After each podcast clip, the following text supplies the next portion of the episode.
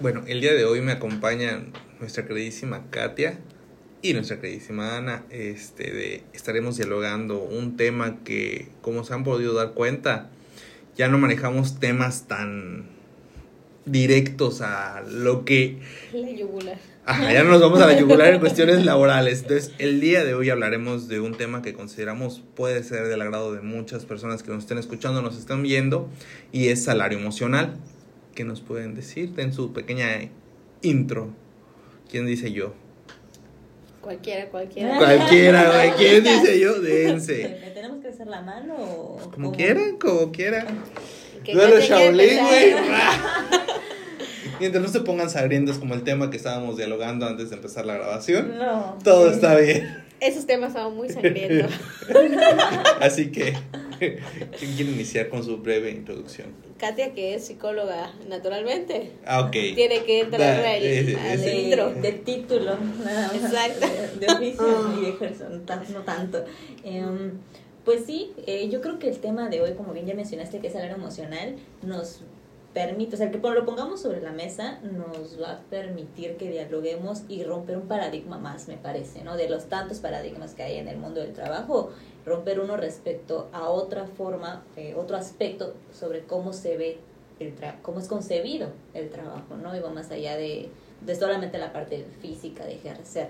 Entonces, hablar de, del salario emocional es algo que sí de- nos invita, nos permita, tanto al trabajador como al patrón, tenerlo presente, considerarlo y, y planteárnoslo más que nada, ¿no? Porque también es una herramienta en el mundo del trabajo que habilidosamente y bondadosamente ap- aplicado trae demasiados beneficios con, consigo mismo, ¿no? Entonces, esa es mi, Introducción. mi intro, sí. date, Ana, date. No, pues yo creo que es un tema que muy pocas personas conocen, saben o han tenido el interés de investigar, indagar, ¿no? Porque nosotros cuando trabajamos, ¿cuál es el factor que vemos? Factor económico. Esa es la realidad, la cruda realidad. Porque, ajá, que me paguen. La retribución por mi trabajo. Que le y- porque la realidad es esa, ¿no? Porque muchas veces no nos fijamos más allá de la percepción económica. Este, ¿por qué? Porque uno muy pocas personas se enfocan al crecimiento personal y profesional a la vez al trabajo. Muchas veces todos se enfocan al crecimiento económico y profesional, pero dejan de un lado todo lo que implica el crecimiento personal, que es una parte importante que va aparejado a lo que actuamos como trabajadores. Ahorita vamos a iniciar con algo en lo que considero, como bien dicen acá, nuestra queridísima psicóloga es este, Katia. Con ella vamos a iniciar con la primera. Ah, ¿Qué son las emociones? Antes de irnos de, o sea, aclaración, vamos direccionando, esto va como un rito y vamos direccionando y poco a poco vamos aumentando el, el caudal. Entonces, ahorita vamos a iniciar con que, qué son las emociones. Ok. No voy a entrar a términos No, técnicos. no, no, no, no nos vamos, no, güey. No, no, porque caso. es- es- esto ni, lo que queremos aclarar acá, que ni esto es cátedra, ni esto es exposición, nada. Aquí venimos a dialogar, son temas que salen en la mesa, temas que consideramos pueden ser de gran importancia para las personas que nos están escuchando, o si no les puede generar un poco de duda y decir, güey, güey, quiero averiguar un poco más, quiero investigar un poco más. Entonces, no, no me vas a dar ni terminología, ni vamos a hablar de, de erosión, ni de... No, no, no. Lo que dirías en una plática cualquiera, así quédate. Pues tan simple y sencillo para que todos lo podamos, los podamos ubicar. Eh, una emoción se puede reconocer como una reacción ante cierto estímulo o circunstancia. Por ejemplo, si, si tú llegas mañana en la mañana con un frappé moca de Oreo de Italia, yo voy a sentir la emoción de que estoy, feliz. ¿Me explico? No, para, no. Ay, qué, qué, qué, qué, qué preciso. Ok, ya, y las personas que nos están escuchando, las personas que nos están viendo, ya saben, ya saben con qué puede hacer feliz y alegrarle el día a nuestra queridísima Pero Katia. no, no, no de Italia, hermana, de Starbucks. No, No, sí, a ella le gusta a mí Italia. sí me gusta No, pero a ti de Starbucks. gusto. Ah, bueno, yo, yo, yo ¿Señora no. Café. Italia? El frappé, a ver, otra vez, para que quede claro, o sea, el frappé de moca Oreo Italia es el que a mí me gusta. Ahora, si llega mañana... El tamaño grande. Sí, obvio, sí, chico, Domicilio del despacho. en redes sociales se ubican a la Ahora, si yo llego mañana y no veo mi frappé moca de Oreo Italian, pues voy a estar de, de reacción, mi reacción va a ser de emoción y tristeza. Si no es que enojo. Con su comida no. Frustrada. Frustración, enojo, tristeza, decepción. Entonces, básicamente, en eso podemos identificar cuando se trata de una emoción, ¿no? Algo momentáneo ante ciertas circunstancias, cierta situación, pero que vamos a reaccionar Correcto. ¿Y tú, mi queridísima Ana, qué nos puedes decir del tema? Pues sí, prácticamente cuando, ah, si te das como la tarea de googlear, buscar un diccionario, lo primero que te va a decir que es una emoción es una reacción. Y al, en el mundo, pues tenemos toda la vida que reaccionar ante todo, ¿no? Porque nos enfrentamos a diferentes entornos. En el aspecto de materia laboral, nos, nos enfocamos a un entorno en el cual tenemos que reaccionar ante, por ejemplo, los abogados, ante los términos, ante, preparar una audiencia, ante preparar a las personas que van a comparecer, un escrito, leer para, para ello. Y sobre todo, pues, estás sujeto a la presión, ¿no? Sobre todo nosotros que trabajamos sobre tiempo, sobre estrategias, siempre estás eh, sujeto a reaccionar con habilidad, destreza, capacidad de investigar, leer, retener información muy rápido. Nuestro señor jefe tiene un lema. ¿Alguien nos puede ayudar con ese ah. lema? ¿Cuál? A ver. ¿Cuál de eh, todos? no, su lema. Ah, precisión, rapidez y quién nos va a colgar porque no lo decir. Precisión, rapidez y... El próximo episodio les damos la continuidad. Sí, pero claro, pero estar, bueno. estar en ese entorno que tú bien nos explicas trae aparejado que tengas ciertas emociones que, como puedes hacer un excelente trabajo y sientes felicidad por eh, porque hiciste un buen trabajo, como te enfrentas al, al enojo, a la tristeza del momento por todo lo que tú nos has Es lo que lo hablamos, ¿no? O sea, los abogados nos enfrentamos a esto, pero vamos a poner un, un contador que tiene que hacer un balance. Aquí me dejas entrar un poquito más, más directo al tema. Entonces, esas emociones, ¿de qué manera se pueden ver relacionadas con el ámbito laboral? Ya estás hablando del ámbito.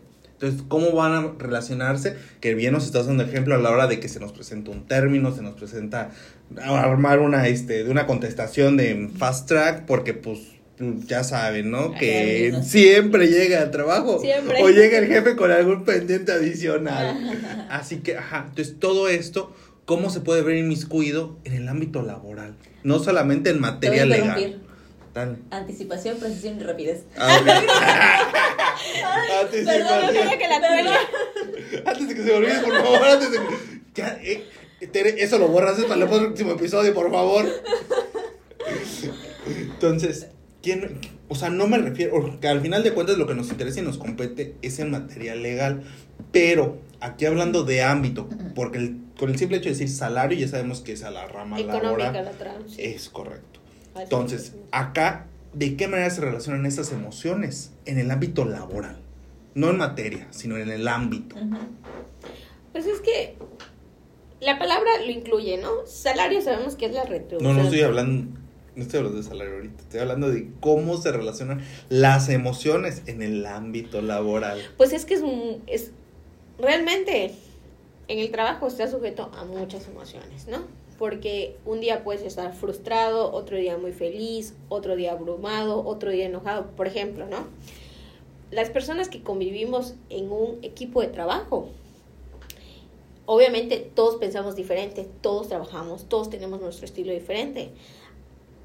Unos con más experiencia, otros con menos experiencia, unos conocen una área más, otros conocen menos, ¿no?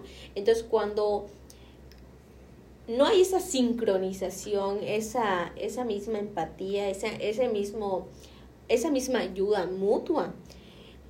Ahí se desencadena una serie de emociones, ¿no? De se generan ciertas diferencias, eh, llega un punto que una persona cuando siente que otra persona no contribuye al trabajo se empieza a enojar o te empiezas a frustrar, no empiezas a hacer tus cosas como deberías de hacerlas, ¿no? O cuando tienes un buen equipo o todos están activos, están proactivos, están buscando soluciones, este, por ejemplo, nosotros, ¿no? Que tenemos, eh, tú, Katia, tienes tales empresas, tú, David, tienes tales empresas, Ana, tú tienes tales empresas, y David está al 100% con sus empresas, Katia está al 100% con sus empresas. eso le está pasando al primo de un amigo, ¿no?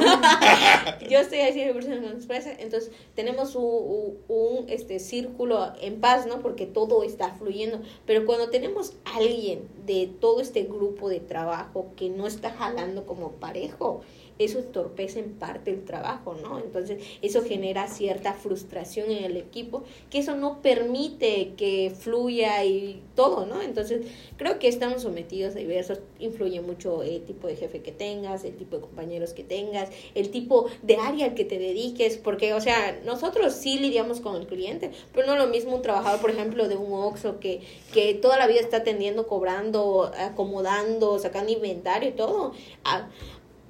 Tanto hay clientes buenos como buenos empleados, como también hay clientes malos y malos empleados. Entonces, varias circunstancias influyen. O sea, en el trabajo estamos expuestos a todo.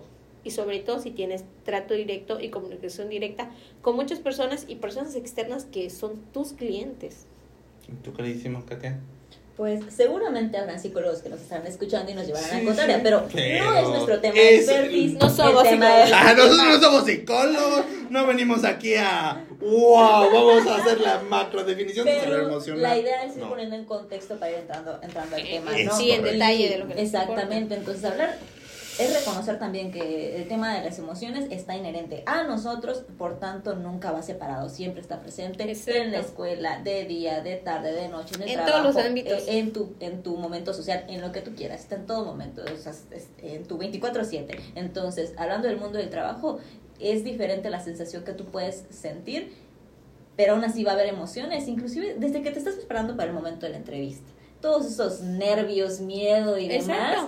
Ah, y luego que pasas el filtro de, entrevista, los niveles de, de, emoción bajan, te sientes más tranquilo, pero ahora viene el proceso de la adaptación. Entonces, cuando tú tienes aprender. que adaptar, a aprender y adaptarte a tus compañeros, a tu jefe, a tu líder, o a tus jefes, porque a lo mejor tienes tres jefes y no uno, sino, y, o, a lo mejor cinco. Ajá, empresas donde hay supervisor, gerente, subgerente. O tú vienes de una forma... Y a todos le tienes que obedecer. Jefe de departamento. Imagínate, o te contratan para lo mismo, pero Jefes de área resulta que donde tú vienes se hacía de un modo, pero ahora donde vas a entrar en cosas a hacer lo mismo se hace de otro modo. Entonces tienes que adaptarte al nuevo proceso de cómo se hacen las cosas o a lo mejor no, no necesariamente ahora de aquí se hace de una forma y de otro lado de otra, pero nos toca, ¿no? Nosotros el tema de las reformas, cada que hay algo nuevo, tenemos que adaptarnos a cómo hacer esto nuevo, implementar esto nuevo, tanto para nosotros aprenderlo, estudiarlo, como para poder orientar a nuestros clientes en su implementación satisfactoria, ¿no? Entonces, cuando la empresa enfrenta retos, cuando te quedas sin empleo, cuando hay, una, hay, un, hay un cambio estructural, o sea, en todo momento, todo el proceso,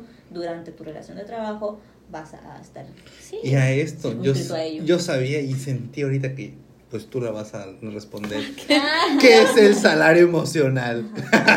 Te estaba yendo directo para el tema. Dale, dale. Bueno, pues es que por una parte tenemos la definición de salario que todos le entendemos como dinero, retribución. Es lo primero que pensamos. Salario es... Te van a pagar por tu trabajo. Ajá.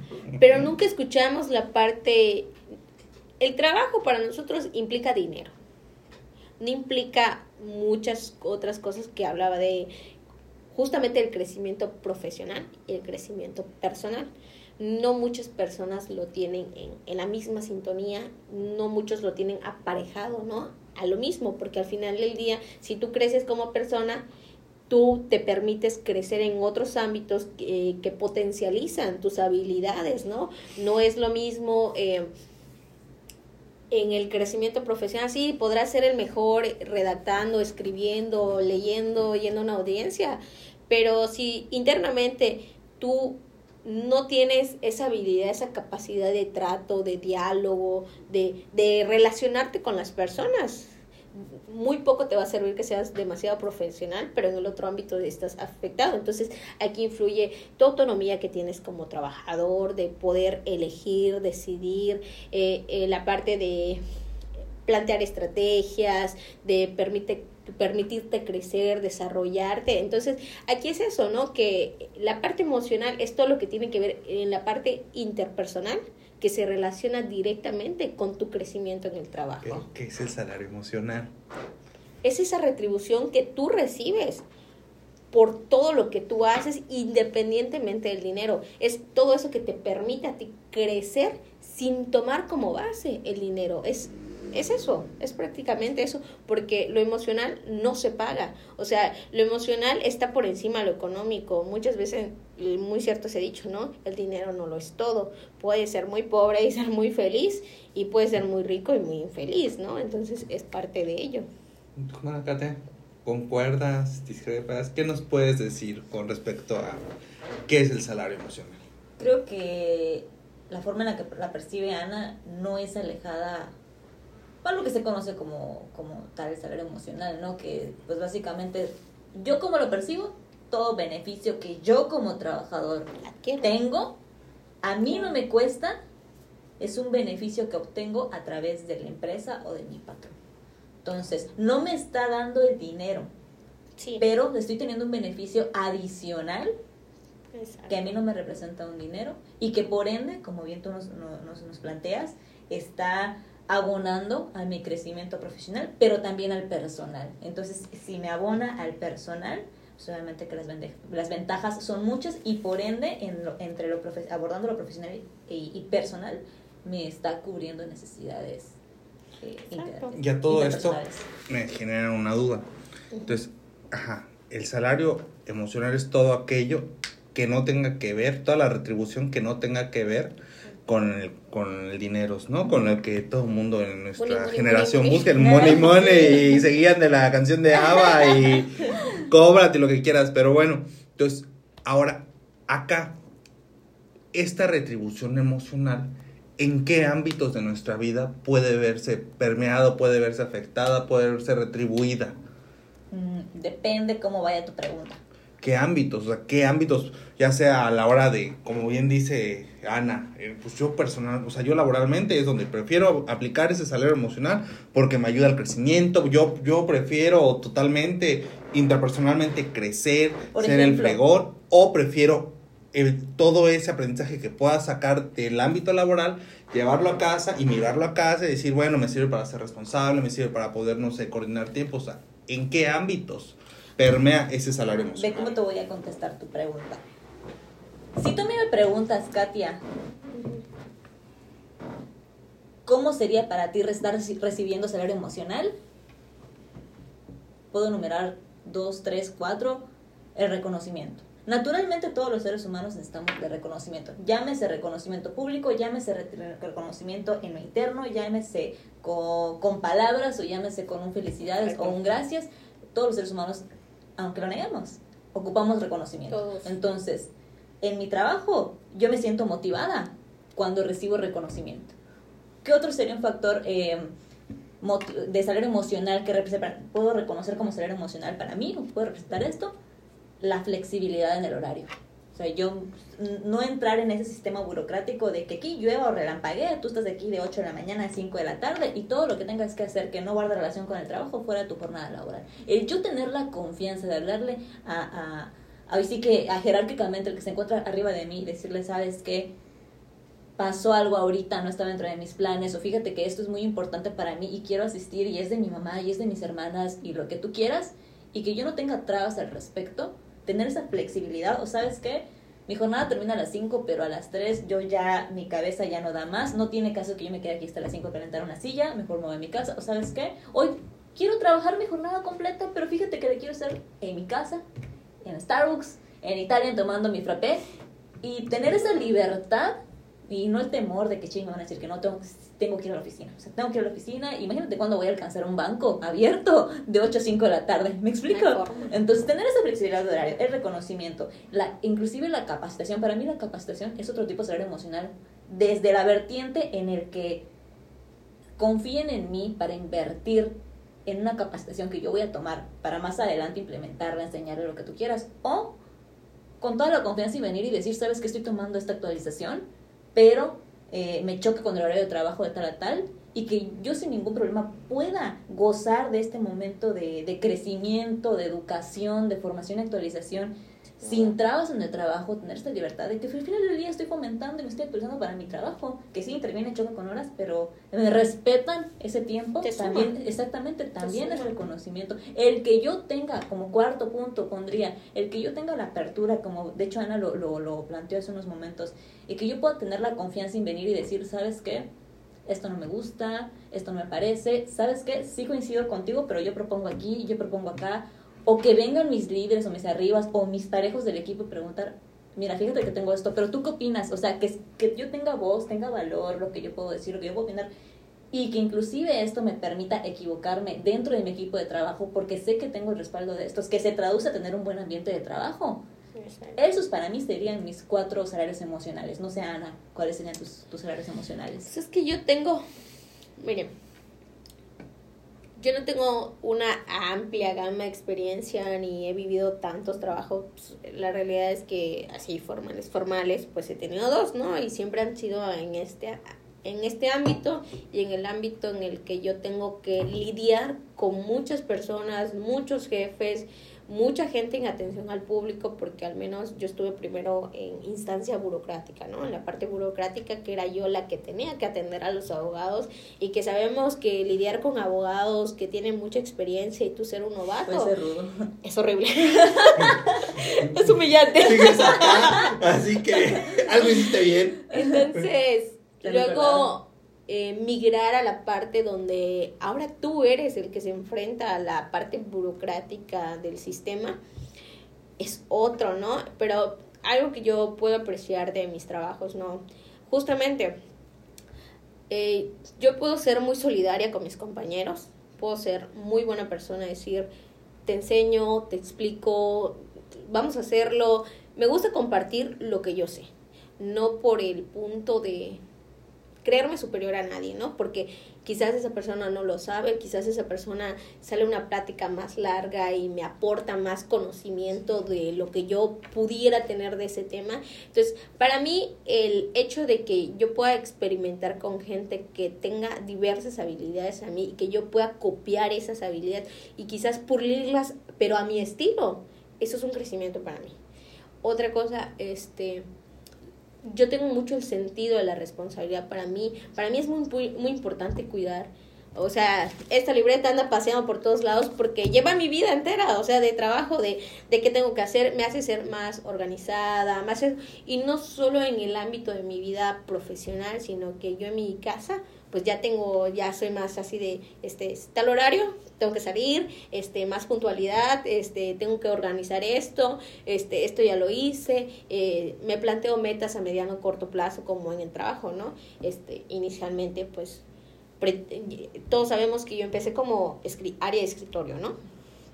Pero en mi mente siempre estuvo ser litigante, ser litigante, no, no oficinista, burocrática, porque pues para mí es, yo no nací para ser burócrata, no nací y no aspiro a ser burócrata, ¿no? Este, pero si algún día se da, pues por algo será, ¿no?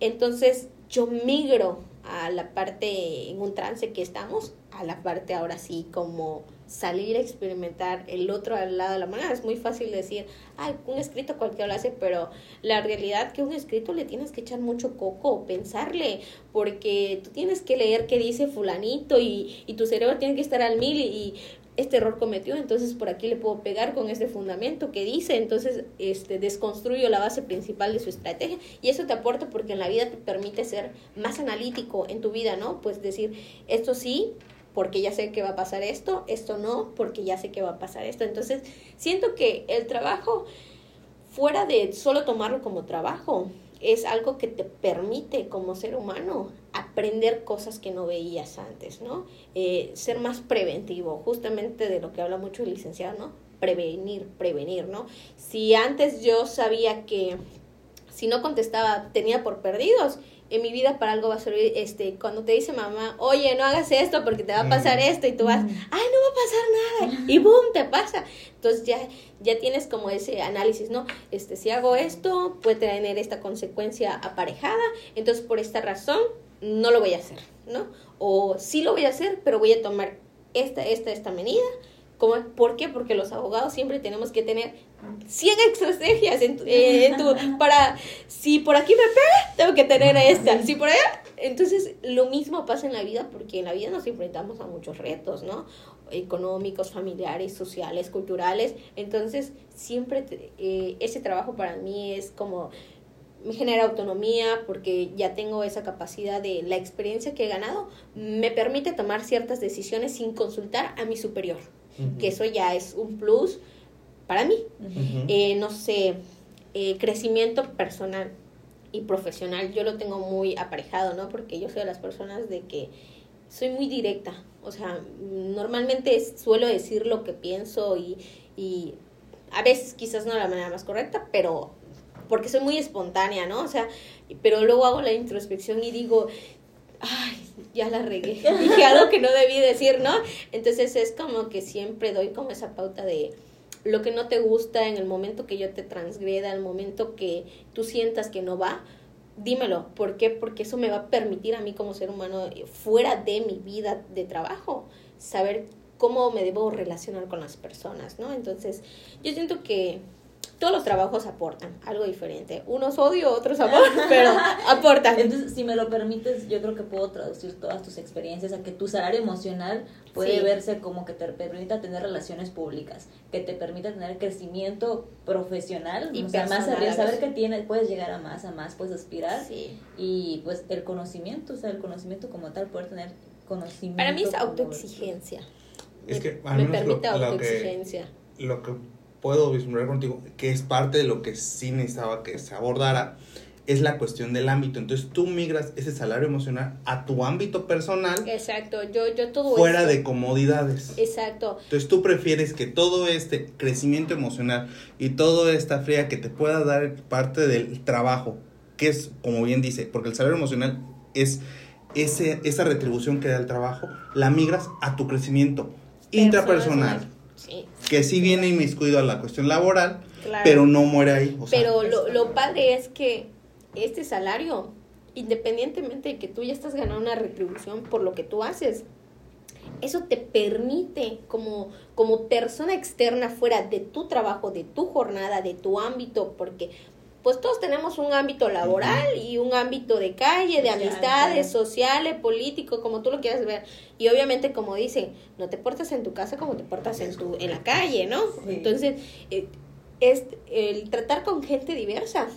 Te dice, con tales si puedes y con tales, ¿no? Y de cierta forma y cómo, dónde, co- aprendes eso, que en la experiencia, en la vida así de amiguis, de kinder, de prepa, no lo vives porque pues no estás en ese momento en la madurez de que eh, muchos ya migran a vivir solos, a casarse, a tener hijos, familia, o sea, exacto, todo lo que implica, ¿no? Y mucha gente de nuestra edad, ah, o sea, yo lo puedo ver de los 20 para acá, ya la mayoría está casado, tiene hijos, o viven solos, o están por independizarse. Entonces, yo siento que el tomar todas esas habilidades que te permite el trabajo, las puedes migrar a tu vida personal, que eso te produce un punch extra de los que solo van a... em, cumplo con la meta, este me pagan y, y no importa Sí, si se quema sí, o se eso pone sí, fuego. sí tengo que cumplir la meta, si no, pues a lo que llegue y que salga, ¿no? Bueno, ante estos, ante estos ámbitos que mencionas, ¿cómo encontrarías un equilibrio? Y también quiero que me hables entre la cuestión monetaria y la cuestión emocional. Quiero que me hables para ti cómo sería un equilibrio entre si está bien que sea mayor la retribución emocional que la monetaria o que la monetaria sea mayor que la emocional. Date. Pues yo creo que debe ser un tanto a la par, ¿no?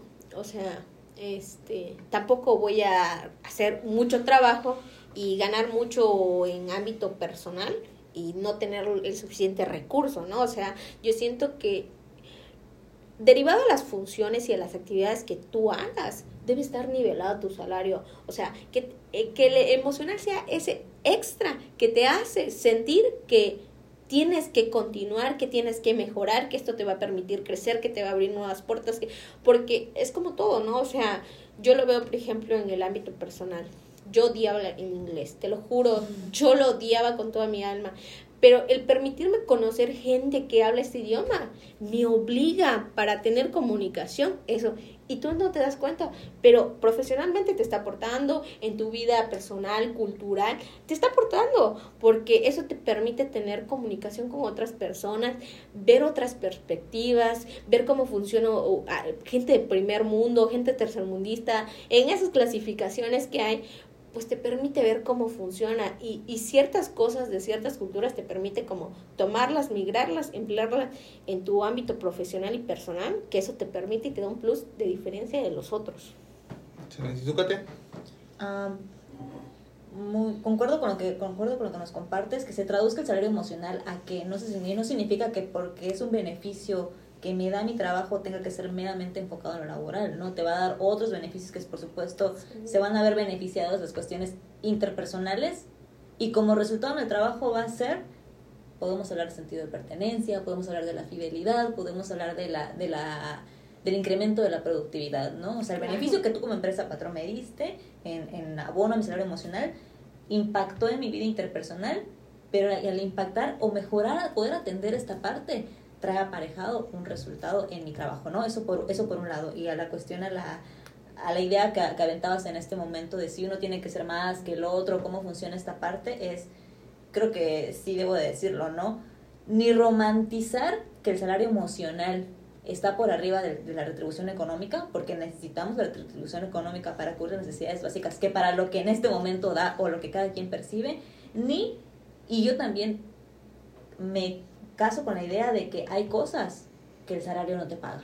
Puedes tener muy alto tu salario y tener pero nula o ausente, nulo o ausente la parte emocional, pero hay cosas que el salario no te paga. Como, hay, como repito, no hay que normalizar el salario emocional por arriba y que esto esté por abajo. Sí, pero es parte de lo que se está buscando con eso, ¿no? Generar ese equilibrio, que es lo que tú bien mencionas. O sea, que lo, el emocional pueda coexistir con el monetario, que es correcto, que estén a la par, porque en ningún momento se está mencionando ni que uno sea mayor ni que otro, sino que haya este equilibrio. Pero justo en esto estaba pensando ahorita, ¿no? Eh, empresas como farmacias, como maquiladoras, como lo que tiene que ver con ventas, ¿no? Con ventas. Sí, es cierto, lo emocional te aporta y todo, pero a veces el incentivar un tanto económico a los trabajadores eso propicia que los trabajadores sean más proactivos, tengan más ganas. ¿Por qué? Porque, vamos a poner un ejemplo. La gente que trabaja en maquiladoras y cosas que tienen que ver con ventas y que tienen un salario fijo y tienen una comisión sobre esto, esta persona trata de mejorar todas sus habilidades, sus cualidades, sus características. ¿Por qué? Porque Llego mi meta, tengo dos. O sea, ni llega a tu meta, pero sí logro un poco más de lo que debo lograr y tengo algo extra. Y yo siento que siempre es bueno incentivar al trabajador. Parte de lo que decías, ¿no? O sea, yo como trabajador puedo ser muy bueno y muy brillante, pero si mi jefe jamás viene y me dice, oye, lo estás haciendo muy bien, gracias a ti, este está fluyendo. Buen trabajo, gracias. Buen trabajo, o qué padre, o, o tomo mínimo un detallito de hasta una paleta de decir, oye, este, lo hiciste bien. Entonces yo creo que mucho de eso influye, ¿no? Eh, no solo hay que ser, saber dar órdenes, también hay que ser, saber ser jefe y ser bueno y empático y entender y reconocer porque eh, para mí es muy importante que mi jefe, eh, no quiero que me esté chuleando y adulando, pero sí que en puntos de mi vida llegue y diga, este, lo estás haciendo bien, Katia, lo estás haciendo bien, David. Y que te este, permite identificar qué sí estás haciendo bien. Exacto, y, y que tenga esa oportunidad de decirte, oye, yo en mi experiencia, yo puedo ver que estás fallando en esto. Entonces, yo te aconsejo que hagas esto, esto y esto, que te va a permitir. Ya es tu problema si tomas eh, el consejo, ¿no? Pero que por lo menos veas esa disposición de que quiere. ¿Qué pasa? Yo lo he visto en muchos ámbitos, ¿no? Hay jefes que saben muchísimo, pero muchísimo, pero no comparten el conocimiento pero se supone que trabajan para crecer y aquí no se trata de una competencia, quién sabe qué más, sino que si tú sabes y puedes ayudar a alguien, hazlo.